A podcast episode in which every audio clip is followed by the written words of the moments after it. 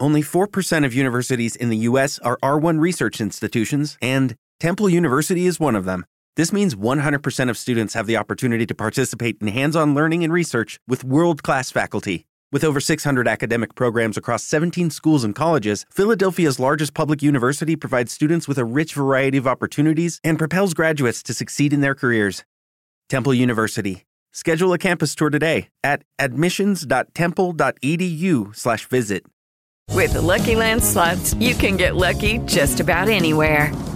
This is your captain speaking. Uh, we've got clear runway and the weather's fine, but we're just going to circle up here a while and uh, get lucky. No, no, nothing like that. It's just these cash prizes add up quick. So I suggest you sit back, keep your tray table upright, and start getting lucky. Play for free at LuckyLandSlots.com. Are you feeling lucky? No purchase necessary. Void where prohibited by law. 18 plus terms and conditions apply. See website for details. Olá, começa agora o podcast do IBCP, Instituto Brasileiro de Ciências e Psicanálise.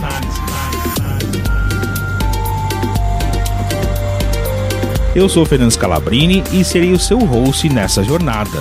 Hoje vamos falar sobre o poeta e o fantasiar. E para isso eu convidei aqui novamente o psicanalista do IBCP, Valmi Oliveira. Seja bem-vindo, Valmi. Obrigado, Fernando. É um prazer estar aqui com você né, e, os, e os ouvintes do podcast do IBCP. Esse texto é um texto muito bacana de Freud. Ele foi escrito em 1908. Né? Ele ganhou três traduções, pelo menos assim, aqui no Brasil. Né? É, o da editora Imago, é, ele vem como escritor criativos e seus devaneios. No da editora autêntica, ele vem como o poeta e o fantasiar. E tem uma outra tradução que é o escritor e a fantasia. Eu, particularmente, gosto da, da tradução de escritor ao invés de poeta, né? Porque o escritor ele abrange muito mais, né? Mas o poeta também, a tradução do poeta também é, é muito boa, né? É, não, não, não, não, não tem nenhum problema, né? As três traduções é, são boas, né? Eu, eu gosto, assim, da, das três, não tem nenhum problema. Né? É, até porque escritor, nem todo escritor é um poeta, mas todo poeta é um escritor, né?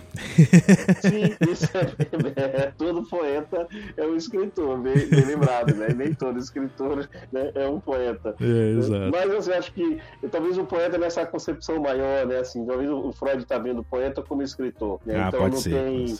É, não está diferenciando né, do poeta, do escritor, no sentido de que os dois, né, tanto o escritor de poemas, né, da, da poesia, como a gente está vendo aqui na, na, no Brasil, a gente falaria o poeta, aquele que escreve poesia, né, como aquele que escreve romance, ou como aquele que escreve é, peças teatrais, ou escreve um dramaturgo, né, todos esses estão tá dentro desse contexto de poeta, ou dentro desse contexto de escritor, né, é nesse sentido. Então, é, essa palavra, ela, ela, ela junta todo mundo, né.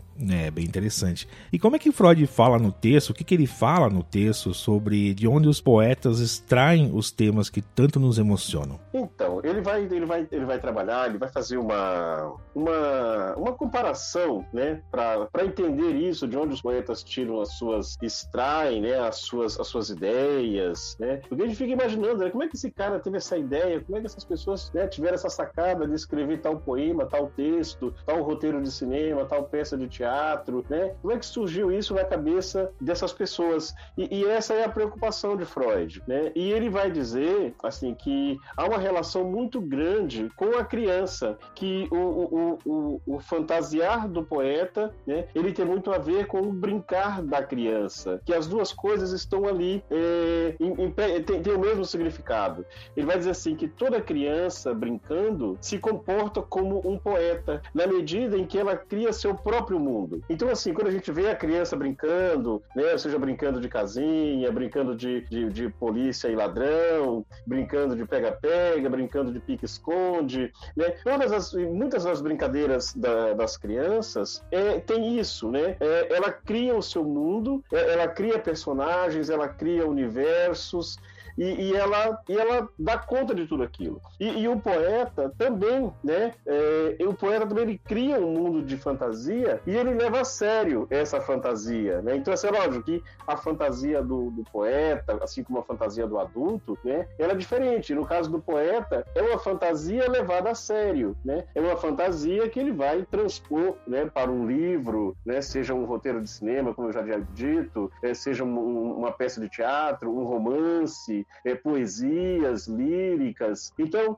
é, essa fantasia do poeta vai ser levada a sério, levada a sério nesse sentido, né, de que isso é uma coisa séria. O fantasiar para o poeta é uma coisa séria. Para a criança também, o brincar da criança também é uma coisa séria. Né? Então, a criança sabe, né? É, a brincadeira é, é sério para ela. E é lógico que a criança sabe também, assim, diferenciar, né? Uma das coisas que o Freud vai diferenciar também é, é do sério, no, não no sentido de, do, contra, do, do, do sentido de, do contrário do não sério, mas no, no, sentido do sério e saber a diferença para a, a, realidade, né? O contrário de daquilo que não é sério, né? É a realidade. Então, a criança sabe diferenciar, né? O, o contexto da sua fantasia, aquilo que é fantasia e aquilo que é que é realidade, né? Então, é, mas assim, na primeira, a primeira, na primeira vista, né? Assim, é, o que o Freud vai colocar é essa relação entre criança e poeta, que toda criança brincando comporta-se como um poeta na medida em que ela cria o seu próprio mundo, né? E o poeta é, cria um mundo de fantasia que ele leva a sério. Né? Entendi. Então essa seria essa seria a relação que ele faz entre a brincadeira infantil e a fantasia do adulto. Sim, sim. É, essa, é, essa, é, essa, essa, essa relação que ele faz, né? Da, dessas duas, desses dois conceitos, né? Da, da, poesia é, para o poeta, da fantasia para a criança, né? Tá dentro desse universo. Entendi, bem interessante. E quais são as características de uma fantasia? Já que a gente está falando tanto em fantasia, brincadeira infantil, fantasia do adulto. Quais são as características dessa fantasia? Então, a, a fantasia, né, ela, assim, ela tem algumas características, né, assim, primeiro dizer uma coisa, assim, o Freud, num determinado momento, ele diz assim, né, que, que, que uma das características que ele fala assim, de quem é feliz não fantasia, né, no caso do adulto, por exemplo, né, o adulto que é feliz no casamento, ele não vai fantasiar uma outra relação, uhum. né, é, o adulto que é feliz na, no trabalho em que ele está, ele não vai ficar fantasiando estar em um outro trabalho, ou seja, se você é feliz em determinada circunstância, você não vai fantasiar. Então Freud ele vai fazer essa, é, ele vai dizer isso, né? Que ele coloca assim, deve-se dizer que quem é feliz não fantasia, apenas o insatisfeito fantasia, né? Também é, é uma, uma das características, né? Assim, do, do fantasiar, né? Mas o fantasiar também, ele coloca assim nos três tempos, né? Ele vai dizer assim que a fantasia tem três tempos, né? Que é o passado, o presente e o futuro, né? O, o presente né, assim, da, na, na fantasia, né, é, são os desejos que, desperta a pessoa né, na, no, no, momento presente, no momento em que ela, uhum. que ela está vivendo. Só que esse, é, essa fantasia, ele vai voltar no passado a partir de uma, de uma memória, de uma lembrança infantil do, do universo em que ela vivia. Então, assim, a partir desse, desse modelo da infância, da fantasia, nem precisa ser da realidade, mas a fantasia que a pessoa tem da, da sua infância, ela vai projetar um modelo de felicidade né, para, para o futuro. Né? Ela vai, vai fazer essa lógica. Né? E ela, ela no presente faz. Ela, desculpa te cortar, só, só para entender um pouquinho mais. Ela no presente ela faz a ligação do passado para o futuro. Isso, ela está no presente, então assim, ela vai buscar um modelo de, de felicidade no passado, uhum. nas, nas, suas fantasias infantis, né? Porque a pessoa acaba fantasiando também a sua infância, e é isso que ela vai projetar numa felicidade futura, né? É, um, então é essa relação. Então a fantasia tem essas, essas características, né? Desses três tempos, o Freud vai chamar de os três tempos né, da fantasia. E, e também lembrando que eu havia dito antes, né, que a fantasia que, que o Freud coloca, que somente os insatisfeitos é, é quem fantasia, né? E, então, assim, a, agora em relação às brincadeiras, né, assim, tem uma coisa que ele fala, né, do brincar e do, e do fantasiar do adulto, ele fala que a criança, é, quando brinca, ela não oculta nada, tá tudo ali à vista, ela brinca na nossa frente, ela brinca na sala de, de, de jantar, na, na, né, na, na, no quintal, na escola, escola, em todos os lugares a criança brinca e ela não oculta a, a, a sua brincadeira. Ao passo que o adulto, quando fantasia, ele oculta. Hum, né? Ele não vai contar a sua fantasia, porque ele está ali,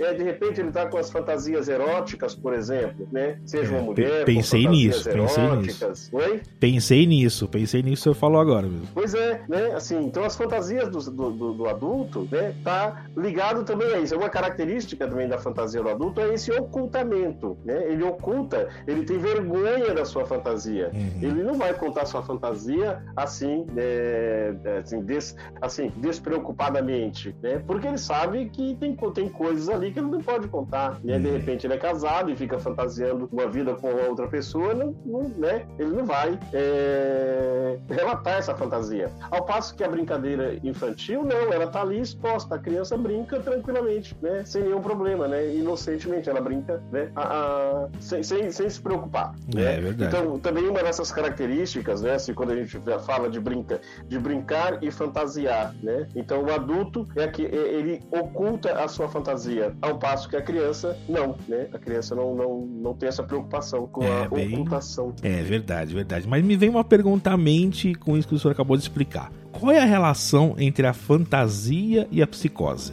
Então, é- essa também é uma questão interessante, importante, né? Porque quando a gente fala assim, né, que, a- a- a- que o adulto fantasia, quando ele, ele fica demais nesse, nesse processo da fantasia, né, ele vai, assim, entrar ou no processo neurótico ou no processo de psicose, né? Porque, de repente, ele não vai conseguir mais diferenciar, né, fantasia de realidade, né? Então ele vai entrar o quê? No mundo de, de alucinação também, né? De, de- Em que essas fantasias que ele não diferencia mais. Então, há um problema também se você fantasia demais, né? Se a pessoa não consegue mais discernir o que é real, né? O que é, o que é fantasioso. E esses dois universos se misturam, né? É, é muito interessante, né? É, é como acreditar nas mentiras que se que inventa, né? Uhum. Então as pessoas eh, acabam inventando mentiras e acabam acreditando naquelas mentiras. Ou seja, quando você vai para essa questão né, eh, da fantasia, quando, quando se fantasia demais, né, quando não consegue sair desse processo, eh, acaba entrando na psicose, sim. Né?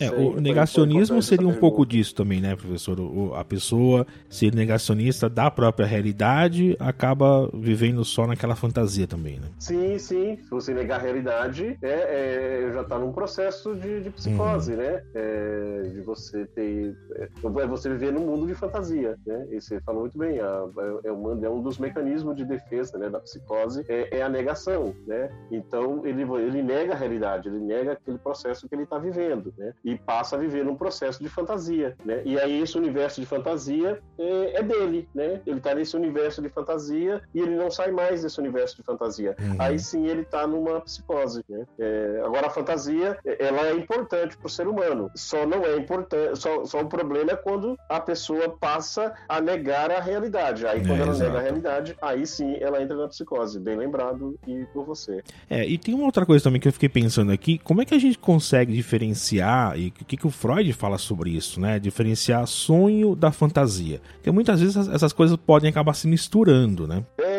sim, sim, né? É, mas assim, na verdade, o Freud ele vai dizer assim que nossos sonhos noturnos nada mais são do que essas, do que fantasias, né? É, então ele, ele vai, é, ele, ele trabalhou isso também na interpretação dos sonhos, ele coloca, né? Ele faz essa diferenciação e, mas não tem muita diferenciação desse, dessa fantasia, né? É, do, dos sonhos. Tanto é que a fantasia é muito importante, esses devaneios, é muito importante para o processo analítico. Né? Quando o paciente leva esses devaneios, leva essas fantasias para o consultório, é importantíssimo para o processo dele, né? para que o analista possa trabalhar. Assim como os sonhos, né? É, é, também são importantes. Na verdade, os sonhos é, são muito importantes, né? porque é, é o que o Freud coloca: o sonho é uma realização é, de desejos. Né? A fantasia também, se a gente pensar nisso, né? o que, que a gente, o que, que tem na fantasia? Também é uma realização realização de desejo. Por quê? Porque ali eu coloco o mundo do meu jeito, né? Então a pessoa de fantasia tá tudo organizado, né? Não há nenhum problema na fantasia. A fantasia tudo funciona certinho, tudo é perfeito, né? Na fantasia, nesse universo da fantasia. E também é uma realização de desejo, uma realização de como ele gostaria que fosse, né? Algo. O sonho, aí o sonho é diferente, porque o sonho ele vem de uma linguagem diferente, né? Ele vem do inconsciente. Hum, né? Enquanto entendi. essas fantasias elas estão muito mais no consciente. A pessoa está consciente, ela está ali, ali parada no sofá, na cama. É o famoso né? sonhando Está- acordado, né? Isso, sonhando acordado. É, bem lembrado, sonhando acordado, né? Só que o outro, esse sonhar acordado, você está muito no, no- no nível do consciente. Uhum. O sonho noturno, né? Você está no nível do inconsciente. Mas ambos esses processos são importantes para o, o- o processo, o processo analítico, né? Quando é, essa pessoa que está fantasiando está em análise, por exemplo, né? e ela leva essas fantasias para os- o, o conhecimento do analista. né? Isso é importante, né? É importante lembrar. Foi Bem legal, bem legal. Agora eu vi uma coisa aqui na pauta que eu fiquei bem curioso. O que, que seria o prazer estético? A minha mente viajou aqui, é, dizendo assim, ah, prazer estético, ah, prazer ao ver algo. É, o que, que seria esse prazer estético? Tem muito a ver, assim, com o, o efeito que a obra de arte causa na gente, né? Muitas vezes é comum a gente, quando está né, é, assistindo um filme, uma peça de teatro, né? É, é- é essa, é a arte, a obra de arte em si, ela causa um efeito na gente, ela, ela nos atravessa, né? Ela mexe com a gente. Então, daí é que vai, vai ter, a gente vai fruir, né, esse prazer estético, né? Então, e esse e o poeta sabe como fazer isso, né? Sabe como transformar é, o real, um acontecimento histórico, um acontecimento né, da, da sua vida, da vida das pessoas, do cotidiano, mesmo que aquilo seja dolorido, o, o poeta ele vai ter o poder assim de suavizar, né? Isso ou não, né? Mas de qualquer forma, à medida em que ele traz isso é, de uma forma escrita, ou, e que a gente possa ver isso num palco, por exemplo, ou no cinema, ou numa música, é, a gente vai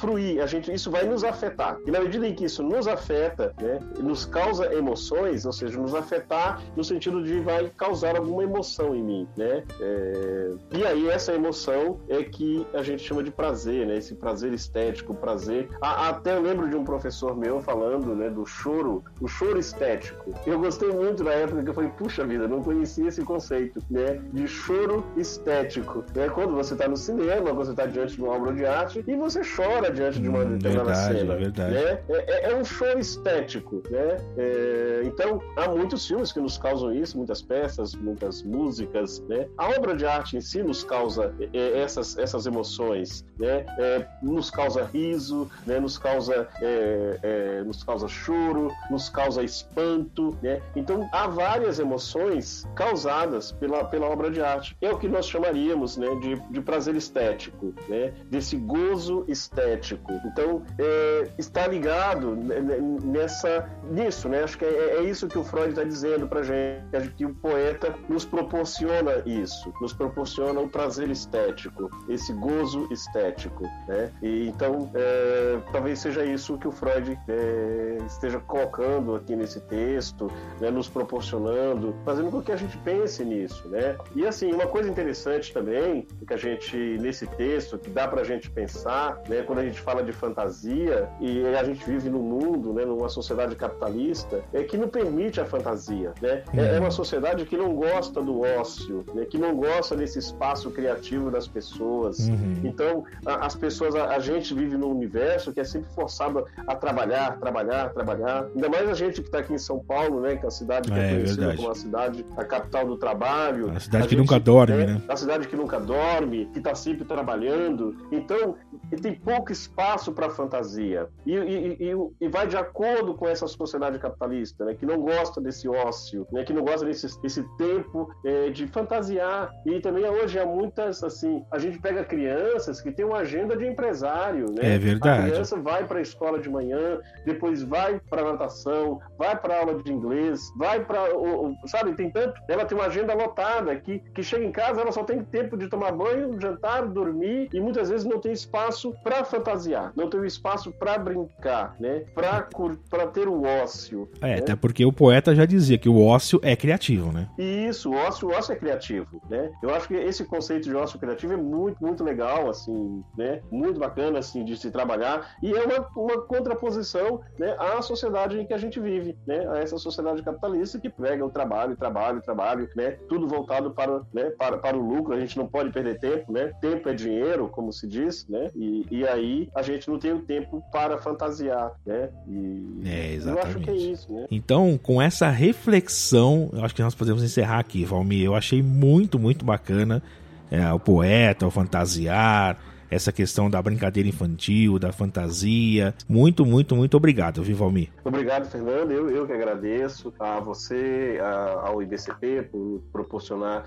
este momento aqui para a gente estar conversando com as pessoas e falando eh, de psicanálise, falando de como a psicanálise vê a arte, né? como a psicanálise vê o fantasiar, vê os poetas, os escritores. E é sempre importante falar isso em qualquer momento em que a gente esteja vivendo. E mais ócio criativo para a humanidade, né, Valmir? Isso aí, mais ócio criativo, mais fantasia, É, né? exato. mais fruição estética. Obrigado pela audiência e até a próxima.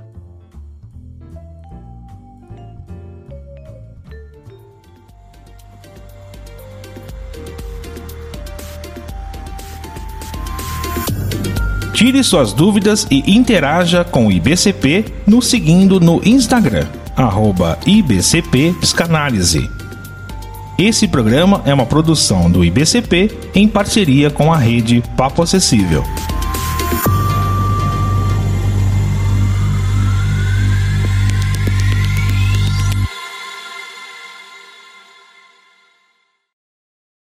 It is Ryan here, and I have a question for you. What do you do when you win? Like, are you a fist pumper? A woohooer, a hand clapper, a high fiver. I kind of like the high five, but if you want to hone in on those winning moves, check out Chumba Casino. At chumbacasino.com, choose from hundreds of social casino style games for your chance to redeem serious cash prizes. There are new game releases weekly, plus free daily bonuses. So don't wait. Start having the most fun ever at chumbacasino.com. No purchase necessary. Group. Void were prohibited by law. See terms and conditions. 18 plus.